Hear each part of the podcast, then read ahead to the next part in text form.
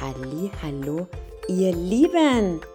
Herzlich willkommen zu einer neuen Podcast-Folge von Wir sind Multi, dem Podcast mit mir, Gulris Gilag. Ich freue mich so sehr, dass du heute wieder oder vielleicht auch zum ersten Mal dabei bist. Und ich bin so stolz, weil ähm, dieser Podcast, der ist geboren 2021, also vor einem Jahr im März. Und äh, ich habe ähm, bereits so viel positives Feedback von Bekannten, aber auch viel auch von unbekannten Leuten erhalten. Und das gibt mir absolute Motivation, diesen Podcast weiterzumachen. Und am Anfang habe ich mir tatsächlich gedacht, mir fallen maximal vier, fünf Geschichten aus meinem Leben ein, die ich erzählen kann. Und heute, unglaublich, aber ich bin, glaube ich, schon bei der 60. Folge, kann das sein? Also Wahnsinn, Wahnsinn. Vielen, vielen herzlichen Dank, wenn du diesen Podcast immer wieder hörst, wenn du zur treuen Fangemeinde gehörst.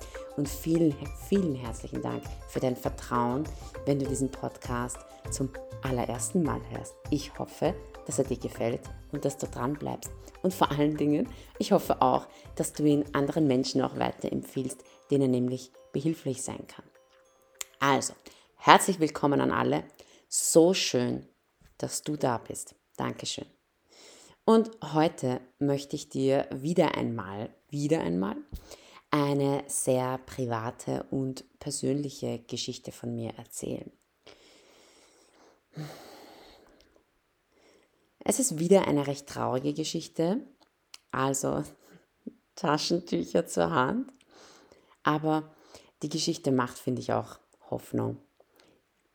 Nämlich Hoffnung insofern, dass alles im Leben seine Richtigkeit hat. Mm.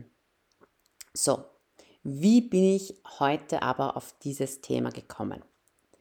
Wie du ja vielleicht weißt, habe ich, glaube ich, schon mal erzählt oder nicht, ich weiß gar nicht. Ich mache ja gerade eine Coaching-Ausbildung. Und davon war ein Teil ähm, Anfang Juli für acht Tage, das war richtig cool, am Gardasee. Ähm, tatsächlich waren das wohl die intensivsten, anstrengendsten, lehrreichsten Tage, die ich wirklich seit langem erleben durfte. Und ähm, warum war das eben so? Weil ich einen absolut ungeschönten Blick auf meine Themen ähm, und alle Dinge, die mich eben im Außen triggern, äh, Side Note nicht nur äh, der oberösterreichische Dialekt, sondern auch für viele andere Sachen ähm, die mich im Außen eben triggern, ähm, werfen musste oder besser werfen durfte. Also ich habe mir das eben einfach alles angeschaut und das war mega anstrengend. Das war mega anstrengend und ich bin auch ein Stück weit stolz auf mich, weil es ist auch extrem mutig, sich mal diese Themen anzuschauen und ähm, sich zu öffnen. Und es war halt wirklich eine Woche voller emotionaler Ups und Downs. Ähm, und als ich dann zurückgekommen bin nach Wien, musste ich tatsächlich zwei volle Tage, wirklich, da hatte ich jeden Tag puh, mindestens 15 Stunden Schlaf tatsächlich, ja. Das war Org, würde man in Wien sagen. Aber heftig, ja, das habe ich total gebraucht. So, und was hat das jetzt mit der heutigen Geschichte zu tun?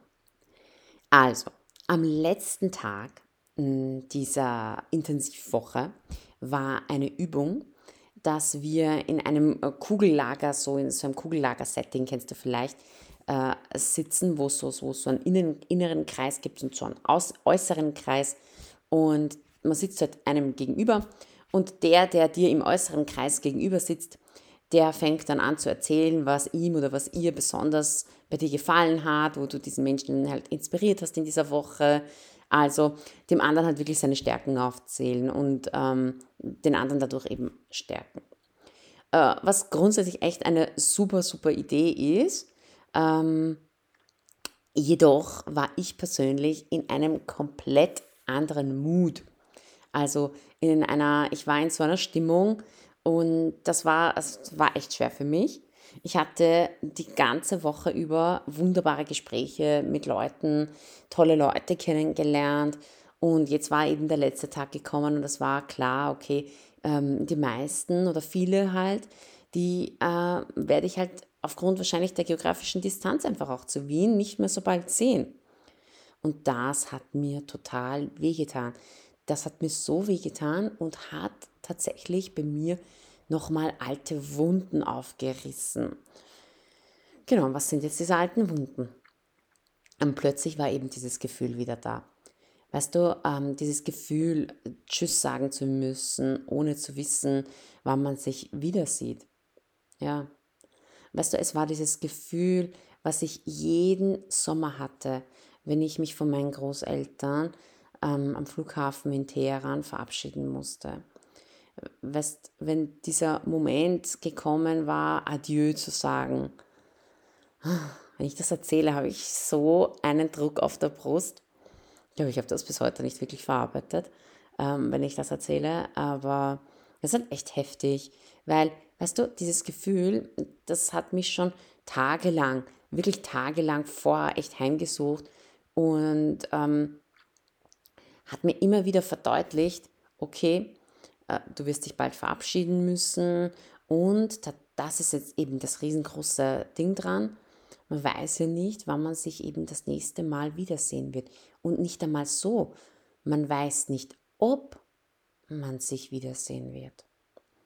Und ich erinnere mich seit meinem sechsten Lebensjahr, als ich das erste Mal wieder eben zurück im Sommer in den Iran gekommen war, weil wir sind jedes, jeden Sommer in den Iran geflogen in den Sommerferien und sind dort vier Wochen oder so einen Monat immer mindestens, mindestens nicht, es war immer vier Wochen, sind wir immer geblieben.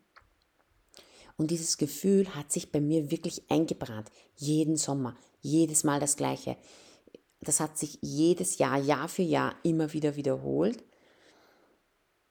wo eben meine Schwester, meine Mutter und ich eben zurück in den Iran gekommen sind und jedes Jahr einfach unglaublich unmenschlich gelitten haben bei der Verabschiedung. Aber ich glaube nicht einmal, dass nur wir drei äh, gelitten haben. Ich bin mir sicher, dass auch meine Großeltern sehr, sehr, sehr gelitten haben. Auch wenn die sich wirklich, gerade meine Oma, die war ja echt ein Felsen. Die hat ja so eine mentale Stärke gehabt, meine Oma. Das war ein Wahnsinn ähm, die hat, die hat das natürlich nicht so, die hat sich natürlich nicht so verloren. Im Persischen sagt man sich verlieren, wenn man so komplett in Tränen und alles ausbricht. Die hat sich, die hat sich gehalten wie so ein Rock, ja, meine Oma. Aber angesehen hast du sie natürlich, ja. Ja.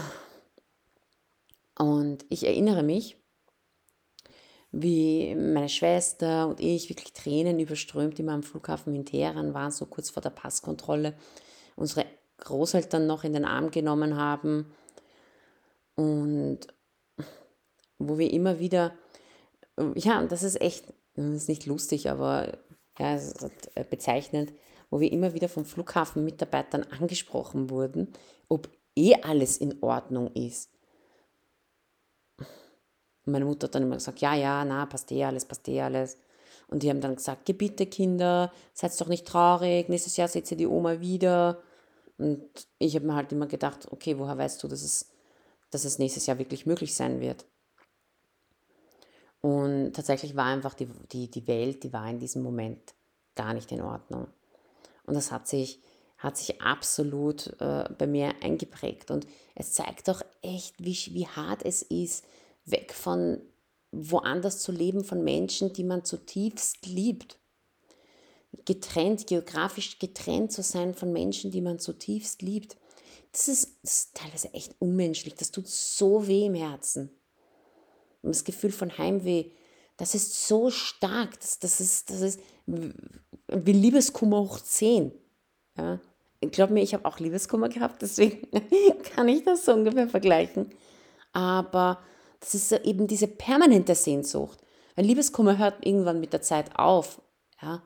Aber äh, diese, ähm, was das eben gemeinsam hat mit, mit, ähm, mit Heimweh, ist eben diese permanente Sehnsucht nach einem Menschen. Und das war einfach wie äh, Liebeskummer, nonstop Liebeskummer, immer Liebeskummer. Das hat einfach so, so wehgetan im Herzen. Ja, auf jeden Fall, bevor ich jetzt hier anfange zu heulen, zurück zum Seminar im Juli. Genau. Ähm, Im Seminar im Juli waren wir gerade mitten in diesem Kugellager-Setting, wo mir dann einer nach dem anderen gesagt hat, wow, was er so toll an mir findet und so, wo ich dann echt nicht mehr gekonnt habe. Es ist einfach nicht mehr gegangen. Ich wusste nicht, ob und wann ich diese Menschen halt wieder sehe, die mir gerade so liebe Sachen sagen. Und bin halt komplett in Tränen ausgebrochen. Ich bin so arg in Tränen ausgebrochen, dass ich die Übung unterbrechen musste und weggelaufen bin. Ich glaube tatsächlich, in meinem Leben bin ich noch nie in einem, in einem Workshop-Setting weggelaufen. Und das hat mir extrem viel gezeigt, ja, dass, dass jemand wie ich, die halt schon so eine ähm, objektive Klarheit, will ich es jetzt einmal so sagen, ähm, sehr straight an die Sachen herangeht, dass ich emotional so berührt wurde und war, ähm, eben mit, zusammen mit dieser Verbindung, dieser Geschichte. Das war mir ja in dem Moment gar nicht so bewusst. Und, und eben, wie ist es mir bewusst geworden? Weil zurück in Wien habe ich immer wieder an diesen Moment gedacht, wo ich mir gedacht habe, bin ich fast gestorben. Es war so arg für mich. Und ich habe mich dann irgendwie entschieden, habe mir gedacht, na, ich muss mir jetzt professionelle Unterstützung holen und ich muss mir das anschauen lassen, einfach um diese Nachwirkungen von diesem Seminar auch gut aufzuarbeiten. Und ähm, habe das dann auch gemacht. Und hier sind wirklich tatsächlich viele Verletzungen aus meiner Kindheit einfach hochgekommen, was mir dann auch im Gespräch bewusst wurde. Und deswegen mache ich jetzt diesen Podcast. Und diese Verletzungen werde ich einfach nicht schweigend, nicht schweigend, genau, nicht schweigend unter dem Teppich kehren und einfach weitermachen, als wären sie nie da gewesen. Nein, keinesfalls. Ich habe mich entschieden, dass ich das sogar öffentlich mache in meinem Podcast das, und zu erzählen, dass ich mir professionelle Hilfe geholt habe und das in einem ähm, Coaching besprochen habe und das ist vollkommen okay. Es ist legitim und es ist extrem wichtig. Wenn dir der Fuß wehtut, gehst du auch zum Arzt. Wenn du äh, Rückenschmerzen hast, gehst du auch zum Arzt. Wenn dir der Bauch wehtut, gehst du auch zum Arzt. Und wenn etwas hochkommt, das dich emotional auf einmal so arg belastet, dann musst du für deine Psyche eben auch zum Arzt gehen. Beziehungsweise nicht mal musst, nicht zum Arzt, sondern eben ähm, zu einem Coach, zu einem Therapeuten, was halt gut für dich passt. Und tatsächlich muss, müssen tust du gar nichts. Wenn du Bauchweh hast, musst du auch nicht zum Arzt gehen. Aber es wird halt eben sehr gut tun, wenn man es macht. Dass man halt schaut, okay, woher kommt es? Dass es halt eben ähm, in Frieden auch gehen darf. Und deswegen habe ich mir gedacht, ja, ich erzähle das einfach einmal heute in meinem Podcast, weil ja doch einige meinen Podcast hören, was mich sehr, sehr freut und weil ich das auch mitgeben möchte für eine Gesellschaft, die Toleranz und die Verständnis füreinander hat, gerade in meinem Podcast möchte ich das eben ansprechen, wie wichtig es ist, für gewisse Themen sich da auch ähm, professionelle Hilfe zu holen, damit man weiß, okay, man ist nicht allein mit seinen Gefühlen, man ist nicht allein mit seinem Kummer, den man manchmal hat.